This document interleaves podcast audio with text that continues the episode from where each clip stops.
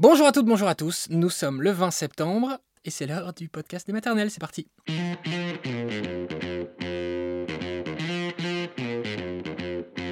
Le podcast des maternelles et l'émission du jour, le 20 septembre, donc, était consacré à un sujet qui est important. C'est important qu'on en parle de plus en plus dans notre pays. L'IVG, l'IVG, de plus en plus un parcours du combattant. Vous allez comprendre et tout comprendre avec ce témoignage de Coraline. Et nous serons avec un gynéco qui connaît parfaitement bien le sujet, docteur Philippe Fauché.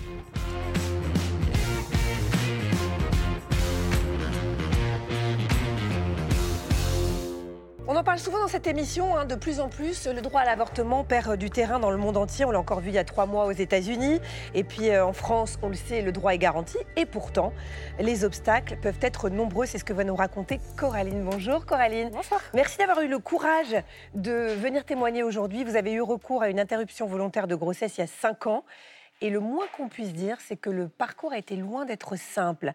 Euh, vous êtes avec votre compagnon Sullivan depuis 10 ans, et aujourd'hui d'ailleurs, vous êtes les heureux parents d'une petite fille Oui. qui est trop mignonne, qui est dans les coulisses. Et il y a 5 ans, euh, bah, vous étiez déjà avec lui donc. Et où est-ce que vous en étiez dans votre couple, dans votre vie, dans vos projets, vos envies, etc. Euh, Donc il y a 5 ans, bah, j'avais 22 ans, j'étais encore étudiante en alternance. Euh, je venais de terminer euh, ma licence, de rendre mon mémoire. Je passais ma soutenance 7 jours plus tard. Je venais d'être acceptée euh, dans l'entreprise de mes rêves euh, pour mon master. Sullivan, lui, qui a 4 ans de plus que moi, euh, travaillait déjà. Donc euh, un bébé, on n'en avait pas le projet euh, tout de suite. J'étais sous contraception. Euh, J'avais Nuvaring, c'est un anneau contraceptif qu'il Mhm. faut euh, remplacer tous les 28 jours. D'accord. Et euh, ce mois-ci, euh, je l'ai mis un petit peu trop tard et ça n'a pas stoppé euh, mon ovulation. D'accord. Alors comment est-ce que vous vous êtes rendu compte que vous étiez enceinte? Je suis hyper réglée, donc je me suis rendu compte assez vite qu'il y avait un problème. J'ai attendu quelques jours et puis j'ai fait un test de grossesse au travail, entre midi et deux, dans les toilettes. Une, une erreur qu'il fallait pas faire. Euh, quand j'ai vu qu'il était positif, le ciel m'est complètement tombé sur la tête. hein. J'ai appelé tout de suite Sullivan pour qu'on puisse en, en discuter, mais ça remettait vraiment en cause euh, euh, tout mon avenir euh, professionnel. Ça a été vraiment, euh, vraiment. Oui, vous étiez en phase de construction, je dirais, et- Exactement. Et, et vous étiez sur une espèce de lampe, une rampe de lancement. Oui, Euh, ça. donc c'est un petit peu compliqué et ça remettait tout en question. Oui. Votre travail, même votre couple, Oui. votre quotidien. Donc vous êtes retrouvés dans un café tous les deux avec Sullivan pour discuter. J'imagine que ça a été une décision qui a été difficile à prendre. Oui, tout à fait. Bah, surtout que dans mon cas, voilà, j'étais déjà avec la personne avec qui j'avais envie de faire des Mhm. enfants. Euh, euh, on s'était toujours dit que s'il y avait une grossesse non désirée, on ferait une IVG. Mais forcément, quand, euh, quand on est face au fait accompli, euh, bah, euh, on y réfléchit à deux fois. Donc voilà, on s'est retrouvés, euh, dans ce café. Et puis on est très cartésien. Donc on a fait, on a fait une colonne plus, une colonne moins. On a discuté des pour et des contre. Lui était prêt à garder, garder l'enfant. Pour moi, ça remettait vraiment de choses, vraiment trop de choses en cause. Je me sentais encore trop jeune pour avoir un bébé, donc on a vite pris la décision de faire une IVG. Alors donc vous prenez cette décision. Euh, vers qui vous vous tournez à ce moment-là? Alors on s'était rejoint euh, spécialement près d'un planning familial euh, pour pouvoir y aller en cas de, en cas de décision. Euh, et donc première embûche, le planning familial fermait à 15h. Il était euh, 15h30, donc on se retrouve devant tous les deux face à une porte fermée. Euh, J'ai par la suite appelé tous les professionnels de santé, les cliniques que je pouvais, que je pouvais joindre, euh, et personne n'avait de place avant deux ou trois semaines, même en précisant que c'était pour une IVG. C'est ça, c'est que, bon, évidemment, pour toutes les femmes qui ne l'ont pas vécu, euh, quand on prend cette décision qui est, je le rappelle, une décision qui est très difficile, qui n'est jamais une décision qu'on prend de gaieté de cœur, comme dirait l'autre, euh, plus on attend, plus c'est difficile, plus on va se sentir enceinte. Donc on a évidemment envie que ça se fasse très vite. Oui. Et vous attendiez pas, j'imagine, à ce que ça prenne autant de temps d'avoir un rendez-vous? Non, pas du tout. Euh, On habitait sur Lyon, on était dans une grande ville, l'accès aux soins est censé y être, y être assez facile. Euh, et du coup, j'avais vraiment l'impression que personne prenait la mesure de l'urgence à la fois psychologique et physique que j'étais en train de ressentir. Euh, le côté euh, psychologique, parce qu'effectivement, je n'avais pas envie d'être enceinte plus longtemps, j'avais pas envie de passer ma soutenance de mémoire enceinte, je commençais un nouveau travail dans dix jours. C'était vraiment urgent pour moi. Et puis physiquement, parce que... parce qu'à mon sens, l'IVG médicamenteuse était un petit peu moins intrusive qu'une IVG par aspiration.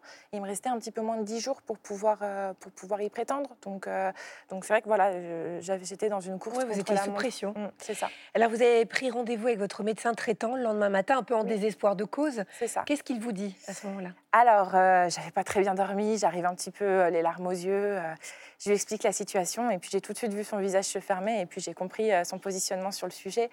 donc il m'a dit, écoutez, vous allez appeler telle clinique que j'avais déjà appelée, et puis mes collègues vous, vous expliqueront que l'IVG n'est pas un moyen de contraception. Donc, il vous fait la morale. Exactement, très moralisateur. Donc quand bien même j'aurais pas eu de contraception, il n'avait pas à me recevoir de cette manière. Il a également rajouté que de toute manière, j'avais pas le choix d'attendre 7 jours pour me faire avorter, puisque c'était un délai légal incompressible et que je devais, euh, je devais de toute manière euh, attendre. Il, a, confondu avec euh, le, lave-linge qu'on achète en supermarché, non? Ouais. C'est ça, les 7 jours où on peut se rétracter, non, c'est pas ça bah, Il a existé apparemment ce délai, mais il n'existait plus à cette période. Et, et, puis il a fini par refuser de me mettre en arrêt maladie parce que j'étais enceinte et pas malade, donc j'avais pas à avoir un arrêt pour m'organiser sur un IVG. Donc j'imagine que vous ressortez de ce rendez-vous complètement, dépité, quoi, effondré. et puis vous vous dites surtout, c'est impossible pour moi d'attendre 7 jours. Vers qui vous vous tournez à ce moment-là alors? Euh, Là, un petit peu désespérée, je tape sur Google numéro vers IVG. Je me dis, je vais trouver quelqu'un qui va m'aider. Et je ne sais pas pourquoi, j'appelle le deuxième numéro, pas le premier. J'ai une dame au bout du fil qui me demande pourquoi j'appelle ce numéro. Elle me dit, bah, vous avez bien fait euh, de nous avoir nous, puisque l'autre numéro sur Google est en fait un numéro anti-IVG qui tente de raisonner euh, les personnes qui appellent. Donc là, un petit peu abasourdie, je ne pensais pas que ça pouvait être possible hein, en 2017. Euh, elle m'explique donc que le délai de 7 jours n'existe plus. Euh, et puis elle me sort une liste de gynécologues qui pratiquent l'IVG et qui ont un échographe pour que je puisse aller un petit peu plus vite, que je n'ai pas à prendre rendez-vous euh, dans un centre d'échographie. et on n'a que trois ou quatre médecins qui ressortent. Il faut quand même préciser que vous habitez à Lyon. Oui. Donc c'est quand même hallucinant que dans l'une des, quatre plus grandes villes de, la, de, France, on n'ait que trois ou quatre praticiens qui pratiquent l'IVG quand même. Oui, et qui ont un échographe. Et qui ont un échographe. Est-ce que vous avez quand même réussi à avoir un rendez-vous rapidement, ou en tout cas dans les délais? Alors je les ai tous appelés. Euh, la plupart n'avaient pas de place avant 10 ou 15 jours et l'une d'entre elles proposait d'envoyer un SMS euh, en cas mhm. d'urgence que j'ai fait. Elle m'a répondu quelques heures plus tard de passer à son cabinet le lendemain matin. Donc, ils prennent vraiment les urgences. Oui, c'est ça. Euh, le lendemain matin, donc vous êtes allé chez elle. Oui. Euh, comment s'est passée la consultation cette fois-ci? Euh, Très bien. Vous avez été mieux accueillie? Oui, complètement. C'était une femme d'une cinquantaine d'années, très maternante. Mmh. voilà, elle m'a rassurée en me disant que c'était mon choix et que quel qu'il soit, c'était le bon choix. Elle s'est également adressée à Sudivan en lui disant que c'était très bien qu'il soit présent. elle nous a également parlé de son combat de tous les jours pour l'IVG. Euh, elle nous a parlé euh, d'un lobby anti-IVG qui était encore euh, très présent, notamment à Lyon. Elle nous a parlé de consultations durant lesquelles on faisait entendre le cœur du fœtus aux jeunes femmes. on leur demandait si elles étaient bien sûres de leur choix, comme si c'était un choix qui pouvait être pris à la légère. Donc là, je me suis rendu compte que j'avais beaucoup de chance d'être tombée sur elle. Voilà, on a fait l'échographie, elle a tourné l'écran euh, de son côté pour pas que je vois, elle a coupé le son pour pas que j'entende le cœur. Elle m'a dit vous êtes euh, entre 5 et 6 semaines, on est dans les temps pour euh, une IVG médicamenteuse. Elle m'a fait, elle m'a fait l'ordonnance. Tout à coup, vous, étiez, vous aviez une prise en charge, je dirais. C'est ça. et très douce. Il n'y avait aucun jugement en fait mmh. dans, ce, dans ce qui se passait. Une prise en charge psychologique aussi. C'est ça, exactement, les deux. Euh, oui, allez-y, pardon. Euh, bah, euh, du coup, elle m'a donné les médicaments, elle m'a prescrit les médicaments qu'il fallait, qu'il fallait prendre, donc le médicament pour arrêter la grossesse et des antidouleurs, des anxiolytiques pour que ça se passe le mieux pour moi. Alors on peut se dire, bah, bon, Coraline, ça y est, elle est tranquille, etc. Non, vous avez eu encore un obstacle à la pharmacie cette fois. C'est ça, oui. donc avec mon ordonnance, je vais à la pharmacie. La pharmacienne me prépare tous les médicaments, sauf le cytotec, qui est le médicament pour avorter. Elle me dit devant tous les autres clients, c'est pour avorter, c'est ça? Donc, euh, oui, ok. Euh, et puis elle me dit, je ne peux pas vous donner ce médicament. Donc je ne cherche pas vraiment à comprendre. Vous n'avez pas demandé pourquoi? Non, euh, j'étais un petit peu prise sur le fait. Je ne comprends pas ce qui se passe. Je me dis, j'étais épuisée en fait. Encore quelque chose, encore quelque chose qui vient compliquer, compliquer les choses. Donc j'ai tout de suite appelé Sudivan qui allait dans une autre pharmacie qui lui a directement, qui lui a directement donné les médicaments lui. Vous n'avez pas eu envie de retourner voir votre médecin traitant, cette pharmacienne, après coup, pour leur dire que peut-être vous aviez un traumatisme qui était pas si anodin? Alors sur le coup, je, pense que je ne me suis pas vraiment rendu compte de ce qui s'était passé sur le coup. Euh, j'ai pas forcément osé retourner leur en parler. J'étais peut-être un petit peu moins impliquée dans la cause. Euh. et puis c'est quelques mois plus tard, quand j'en ai parlé dans mon entourage, que je me suis rendu compte que tout ce qui s'était passé était vraiment pas normal, que j'avais été vraiment maltraitée. Euh, mais j'ai pas souhaité ressasser. Euh. pour moi, c'était une cause un petit peu vaine avec des personnes qui, qui avaient cette idéologie, en fait. Et c'est pour ça que vous voulez témoigner aujourd'hui? C'est pour dénoncer ces obstacles qu'on trouve encore en France? Oui, c'est ça. Mine de rien, ça paraît pas grand-chose, mais c'est une violence psychologique qui est complètement banalisée aujourd'hui autour de l'IVG, euh, qui rend le processus encore plus difficile. Euh, je pense que personne se met dans cette situation volontairement. Euh, c'est pas une partie de plaisir. Je pense qu'on n'a pas besoin que de tierces personnes viennent rajouter euh, leur grain de sel. Aujourd'hui, je trouve ça vraiment absurde que des personnes qui sont absolument pas concernées puissent donner leur avis en fait sur, sur un IVG qui ne les concerne pas.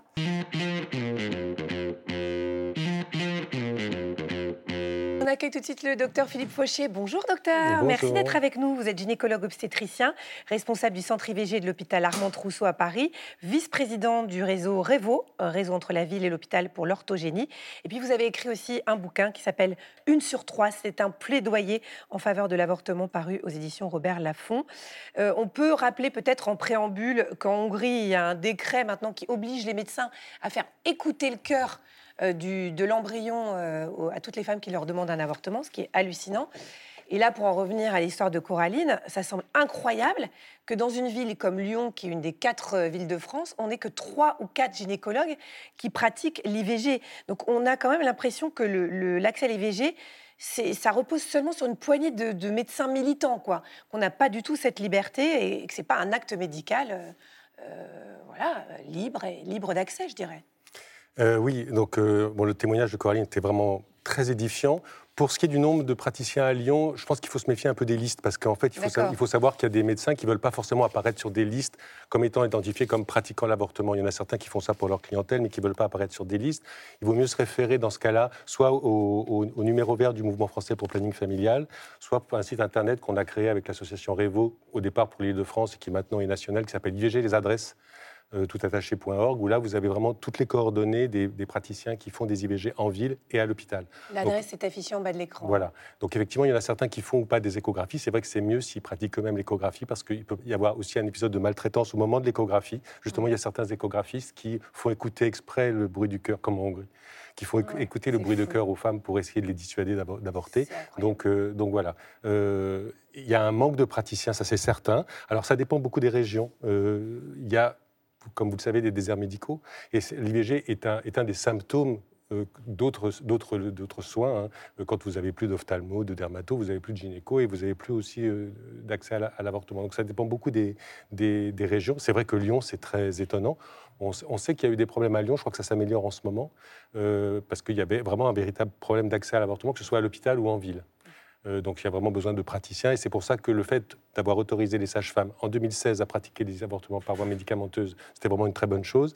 Là maintenant, elles vont être autorisées à faire des avortements par aspiration, ce qui est aussi une excellente chose. Donc on attend les décrets, j'espère qu'ils vont sortir rapidement. Là, c'est important de le dire, de, donner cette information. On a reçu beaucoup de questions, dont celle de Marion qui a subi une, une interruption de grossesse il y a 6 ans. Elle vous envoie cette question en vidéo, regardez. Et j'ai cruellement manqué de soutien L'IVG est un choix, donc on n'éprouve que peu d'empathie pour celles qui ont recours. Comme si on méritait de souffrir. toutes les informations qu'on reçoit sont logistiques, lieu de rendez-vous, comprimé, euh, durée d'hospitalisation, mais rien sur l'humain, rien sur l'émotion. C'est pourtant tout ce dont on a besoin à ce moment-là. À quand un accompagnement humain des femmes face à une grossesse non désirée? Il faut souvent, ça, ces discours Alors, tout dépend où cette, euh, cette euh, femme a été prise en charge. C'est vrai qu'en ville, souvent, le, ben, elle rencontre uniquement un praticien, donc un médecin, qui, qui c'est vrai, souvent, c'est assez technique. Il y, a peu de, mmh. il y a beaucoup de choses à expliquer. Et c'est vrai que la, part de l'accompagnement humain est, est, souvent, passe souvent au second plan. C'est vrai que dans les centres d'IVG, les vrais centres d'IVG, c'est-à-dire des centres dédiés avec vraiment du personnel. On a des psychologues, on a des conseillères conjugales. Et quand on sent que la femme est fragile psychologiquement, vit cet avortement de façon difficile et douloureuse, on propose toujours un entretien. Donc du coup, il y a cet accompagnement humain qui existe vraiment dans les centres d'IVG. D'où l'intérêt d'avoir partout en France, dans les hôpitaux, dans les services de gynéco, des centres dédiés avec du personnel formé et puis qui, qui veut faire des avortements et avec aussi non seulement des médecins, mais aussi des psychologues et des conseillères pour accompagner ces femmes. Il faut savoir que toutes les femmes n'ont pas besoin d'un accompagnement psychologique. Il y a beaucoup de femmes qui trouvent autour d'elles, euh, avec des amis, avec des parents, euh, le soutien nécessaire pour pouvoir avorter. Mais il y en a d'autres qui sont très seules et qui ont besoin vraiment qu'on les aide. Ce n'est pas la majorité, mais en fait, pour ces femmes-là, il faut vraiment mettre le paquet parce que tout dépend, la façon dont elle, elle, sera accompagnée va dépendre aussi après comment elle va se sentir psychologiquement. On sait très bien que les femmes qui se sentent mal psychologiquement, c'est les femmes qui n'ont pas été correctement accompagnées, qui ont été culpabilisées, comme dans le témoignage de, de Coraline, par des gynécos, par des pharmaciens, par des radiologues. Et là, ça se passe moins bien après. Euh, Léa vous dit une fois qu'on a pris la décision d'avorter, où faut-il se rendre Au planning familial, chez le gynéco, à la maternité la plus proche, on va où? Le premier réflexe Le premier réflexe, c'est surtout de bien s'orienter et d'aller justement dans le, dont je vous ai parlé tout à l'heure, le numéro vert ou le site IVG les adresses, euh, pour, pour trouver un praticien. Donc euh, ça, c'est alors le praticien, vous pouvez le trouver en ville. Alors, en ville, vous pouvez faire des avortements par voie, pour l'instant uniquement médicamenteuse très marginalement dans les centres de santé par aspiration, mais c'est vraiment une pratique marginale en, France qui, a du mal à se développer, même si elle a été votée. Euh, et puis, sinon, il y a les centres d'IVG qui sont dans les hôpitaux ou dans les centres de santé ou les centres de planification, où là, on peut faire l'avortement par voie médicamenteuse ou par voie euh, instrumentale. Donc, en fait, ça dépend, tout dépend un petit peu aussi. Il faut que la femme s'informe c'est pour ça qu'il y a aussi besoin de, moyens d'information. Et maintenant, sur Internet, on a aussi un autre site qui s'appelle IVG Les Infos pour que la femme choisisse sa méthode. Parce que si elle choisit la méthode par médicament, elle peut aller très vite en ville avec un praticien, une sage-femme ou un médecin près de chez elle. Si elle veut une aspiration, il va falloir qu'elle aille dans un hôpital. Là, ça peut être un petit peu plus compliqué parce qu'il y a quand même une baisse de l'offre en aspiration euh, en France. Mais c'est une histoire de délai aussi. C'est une histoire de délai, c'est une histoire de choix aussi. Donc euh, le délai, c'est vrai que pour les médicaments, il y a jusqu'à 9 semaines. Euh, alors que euh, pour l'aspiration, on a maintenant jusqu'à 16 semaines. Mais vraiment, la chose importante pour répondre à votre question, c'est vraiment, il faut que la femme d'abord se détermine si elle a envie ou pas d'avorter, si elle a besoin d'aide ou pas pour prendre sa décision. Dans ce cas-là, vaut mieux aller dans un centre hospitalier, parce qu'il y a ce que je disais, des conseillères, des psychologues. Mais si déjà elle sait qu'elle veut avorter, la deuxième chose très importante, c'est par quelle méthode? Est-ce que je veux des médicaments ou est-ce que je veux faire par aspiration? Si elle veut des médicaments, allez en ville. Si elle veut une aspiration, allez à l'hôpital.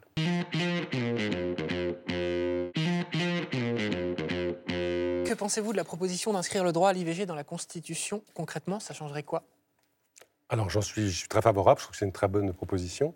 Euh, ça changerait quoi? En pratique, sur l'accès à l'avortement, ça ne changera pas immédiatement grand-chose. C'est juste une. En fait, c'est un garde-fou.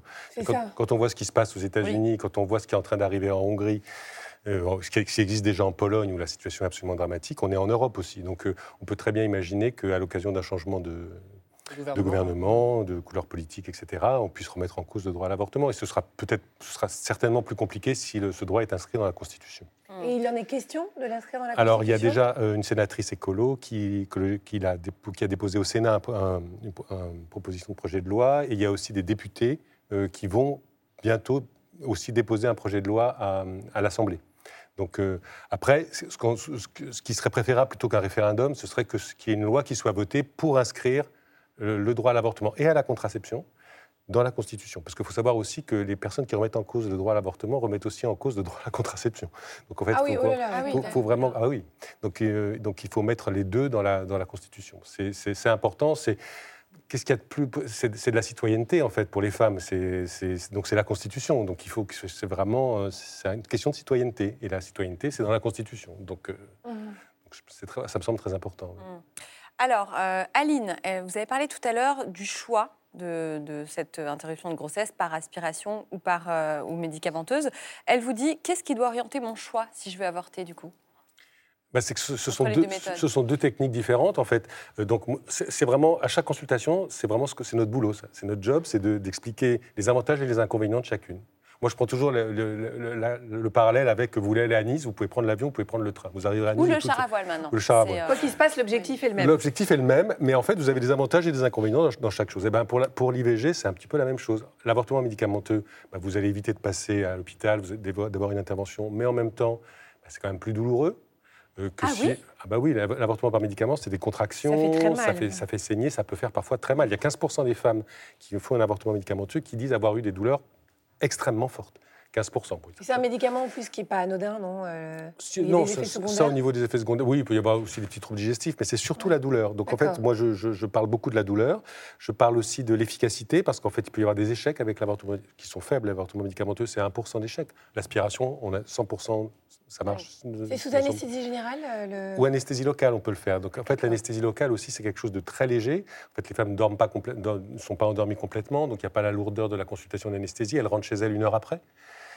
Ça fait, ça peut, je ne dis pas qu'elles sentent rien, mais Vraiment, c'est tout à fait tolérable. Et euh, vraiment, l'aspiration est aussi. C'est pour ça qu'il faut éviter d'aller vers le tout médicamenteux. Il y a des pays, par exemple en Écosse, 90% des femmes avortent par médicament. Ce que vous voulez dire, c'est que dès le départ, en il, fait. Il faut euh, vraiment qu'elles puissent avoir le choix entre Ouais. les deux. Il y, a, il y a- il y a des femmes aussi, euh, l'idée d'être chez elles, plus ou moins seules, saigner et avoir mal, c'est pas du tout acceptable. Elles préfèrent venir à l'hôpital, elles seront plus rassurées, qu'on les endorme, elles se réveillent, c'est fini. Enfin, c'est fini. Au moins techniquement, c'est fini. Et, euh, et- et voilà. Donc euh, c'est vraiment ça qu'on. Alors il y a aussi les délais. Les médicaments, ça peut être tout de suite. Vous pouvez voir une femme qui veut un avortement, Ouais. elle ressort de votre cabinet avec les médicaments. Et elle avorte immédiatement. Il y a beaucoup de femmes aussi qui sont pas dans l'urgence, mais quand une femme a décidé Il n'y a d'avorter, pas un délai de 7 jours avec ah le non, ça a, médicament. été, ça a été supprimé le délai de 7 jours. euh, C'est pour ça qu'il n'y a plus de délai. En France, on peut, on peut faire l'avortement immédiatement. Donc elle peut ressortir du cabinet avec les médicaments. D'accord. Et une femme, elle- souvent, elles veulent l'avorter rapidement. Parce qu'une femme, quand elle a pris sa oui. décision, Ah oui, ça. plus ça traîne, plus c'est difficile. Bien en plus, il y a des signes de grossesse qui sont plus ou moins importants. Donc quand, Non, il, y a non, des gros, quand il y horrible. a de gros signes de grossesse, c'est vraiment difficile. Donc en fait, souvent, c'est le- le- le- les femmes sont un peu pas précipitées vers les, les médicaments parce que quand elles veulent aller vite. C'est pour ça qu'il faut aussi que pour l'aspiration, on ait des offres rapides. Oui, c'est ça. Qu'on ne dise pas, bon, bah, alors la, pla- prochaine place en aspiration, c'est dans trois semaines. Ah bah.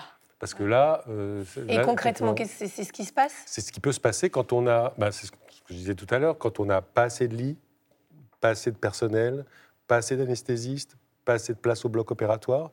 Bah, du coup, euh, Oui. donc ce qu'il faut, c'est qu'il y ait suffisamment de personnel, de lits d'hospitalisation, de place au bloc opératoire pour pouvoir donner un rendez-vous, en gros, pour une aspiration. Entre le rendez-vous avec l'anesthésiste, en gros une semaine, ça, pour moi, c'est enfin, à peu près ce qu'on Oui, a nous à, d'accord. à- à Trousseau et c'est assez correct. Pour la locale, ça peut aller plus vite puisqu'il n'y a pas le rendez-vous avec l'anesthésiste. Ce qui, ce qui rallonge souvent les délais, c'est d'avoir le rendez-vous avec l'anesthésiste. Parce que souvent, les anesthésistes, bon, ça va à Trousseau, nous, ils, ils ont même des plages dédiées aux IVG. C'est-à-dire qu'on ne peut pas leur mettre des, des- des- des patientes qui ne demandent pas une IVG. Donc moi, j'ai toujours des places. Mais vous avez des services où, en fait, il n'y a pas de place avec l'anesthésiste. Oui. Donc euh, ça, ça devient extrêmement compliqué. Est-ce qu'une IVG médicamenteuse peut impacter la fertilité plus tard? Que ce soit médicamenteux ou par aspiration, non. Pas du tout. Pas du tout. Sauf s'il y a des complications non traitées, euh, que ça a été fait de façon clandestine, etc. C'est ce que j'allais dire, c'est que c'est justement parce que euh, l'IVG est aujourd'hui euh, encadré Voilà. qu'on n'a plus de problème avec la fertilité après. Parce En fait, ce qui peut donner des problèmes de fertilité, c'est des, infections. Alors, les infections, d'abord, on les prévient, on les dépiste avant l'IVG, on fait des dépistages des, des infections, éventuellement, on donne des antibiotiques au moment de l'IVG, on prévient les femmes de reconsulter si elles ont des symptômes d'infection. Donc, avec tout ça, franchement, une femme qui fait un avortement et qui a une infection négligée, c'est exceptionnel. plus, Mais ça, peut, enfin, en médecine, tout peut toujours arriver. Bien sûr. Mais c'est quand même très très rare. Donc dire que l'avortement a des conséquences sur la fertilité, en fait non, c'est tellement exceptionnel. que- Alors concrètement, Fleur vous demande euh, comment ça se passe la méthode par aspiration? Qu'est-ce que c'est? Bah, L'aspiration, c'est même pas de la chirurgie. Enfin, c'est vraiment très simple. Ça consiste à mettre ce qu'on appelle une canule. C'est un petit tuyau en plastique un peu rigide. On, l'introduit dans l'utérus et on le, on le branche sur, alors, sur une aspiration électrique et ça aspire euh, euh, l'œuf et l'embryon ou le fœtus, tout dépend à, quel, à quel terme on est de développement. Donc voilà, c'est une Vous méthode mettez d'abord le truc pour écarter là. euh, On met un spéculum pour voir le Voilà. col. On, di- on- on dilate le col. On dilate le col tout doucement. On donne, on donne- on donne des médicaments avant qui vont ouvrir le col. On a des médicaments un peu magiques qui ouvrent le col de l'utérus, qui permet de, de dilater vraiment tout en douceur. Donc on passe des petites bougies. Et puis après, on passe la petite canule et on aspire. Ça dure 5 minutes. Oui, c'est ça, c'est rapide. C'est ce qu'il faut dire pour C'est rassurer pour ça qu'on peut le faire les- sous, anesthésie locale. Franchement, c'est- Oui. on peut le faire sous général aussi. C'est le confort total. Mais on peut le faire sous anesthésie générale. C'est vraiment pas un, grand, un acte de Mhm. chirurgie euh, poussé. hein. Océane vous demande un avortement est-il forcément traumatisant? Alors, on- moi, je réponds toujours avec, euh, pas ce que je pense moi, mais ce que pensent les études, ce que pense la science. Il y a eu beaucoup, beaucoup d'études qui ont été faites là-dessus. Il y a- on, les a toutes compilées. Alors, c'est difficile aussi, hein, quand on dit traumatisant, c'est quoi un traumatisme psychologique, etc. Mais la major... vraiment, les études vont toutes dans le même sens, c'est-à-dire qu'il n'y a pas de traumatisme post-IVG. Ça n'existe pas, le syndrome traumatique post-avortement, que veulent mettre en avant d'ailleurs les anti-IVG en disant qu'il y a ce fameux syndrome. En fait, c'est souvent le contexte dans lequel a été pratiqué l'avortement qui peut jouer sous les- sur l'état psychologique antérieur. On sait très bien que les femmes qui, avant l'avortement, avaient d'ailleurs des problèmes de dépression, d'anxiété ou de choses comme ça, ou de violence, etc., bah, après l'avortement, elles ne vont pas être forcément mieux. hein, donc elles, elles seront même forcément pires. Mais une femme qui n'a pas tous ces antécédents, qui est prise correctement en charge, sans qu'on la culpabilise, sans qu'on lui dise que ce qu'elle fait, c'est mal, etc., bah, la, le- le grand, la majorité des femmes ont comme sentiment un soulagement. Ça, on le voit, moi je le vois tous les jours. Elles sont soulagées et puis elles vous disent merci, et puis avec des grands sourires. Alors, il y a quelques femmes pour qui c'est très compliqué. C'est surtout les femmes qui avaient un projet de grossesse au départ, qui voulaient avoir un bébé. Et puis, bah, il y a des aléas d'existence, euh, voilà, je- se font quitter, etc. Et donc, elles, sont, elles, elles- elles avortent alors que dans, dans, dans leur Elles psychisme, profondément elles, veulent un enfant. Mm. Donc, ces femmes-là vont pas bien du tout, mais c'est, voilà. Bien sûr. C'est, c'est Tout dépend cas, du contexte de vie. tout dépend du contexte de vie. Et après, quand une femme se rappelle de son avortement, est-ce qu'elle se rappelle de l'avortement ou est-ce qu'elle rappelle du contexte psycho-affectif avec son partenaire qui a fait qu'elle a dû finalement avorter ou de son contexte psychosocial, etc. C'est très difficile de faire la part des choses entre l'acte d'avorter et puis ce qui a conduit à l'acte d'avortement. Mais, mais glo- globalement, ce qu'on voit dans les études, et quand on fait même des, des études de psychologie poussées avec des, des- des scores de, de bien-être, de dépression, d'anxiété, etc., eh ben, on voit très bien que la grande majorité des femmes vont bien. Et on a une grande étude qui a été faite aux États-Unis euh, sur, sur justement le devenir des femmes, mais à long terme. une- elles ont été suivies pendant 5 ans et qui montrent que 99% des femmes ne regrettent pas leur avortement.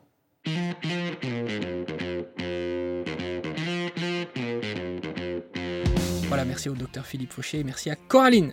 Merci à tous les deux d'être venus dans la maison des maternelles. Voilà, c'est la fin de cet épisode. On se retrouve quand vous le souhaitez sur les réseaux sociaux et puis bien sûr en podcast ou sur France 2. Ciao tout le monde.